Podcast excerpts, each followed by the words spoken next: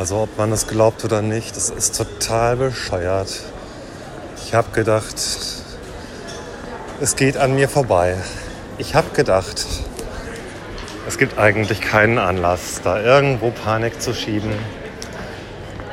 Ich habe nicht gedacht, dass Menschen so bescheuert sein können.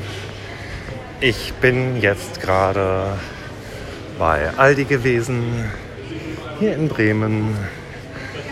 Was habe ich natürlich nicht bekommen? Toilettenpapier.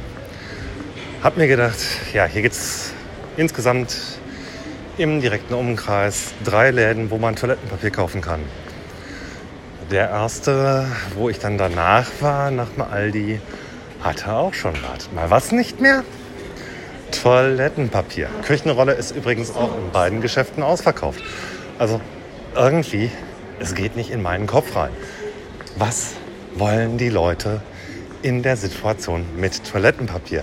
Wir sprechen nicht von einer Welle von Magen- und Darmgrippe, die hier über Deutschland reinrollt, sondern von einem Coronavirus, das erkältungsartige Beschwerden auslöst, bis hin, klar, im schlimmsten Fall zu einer Lungenentzündung.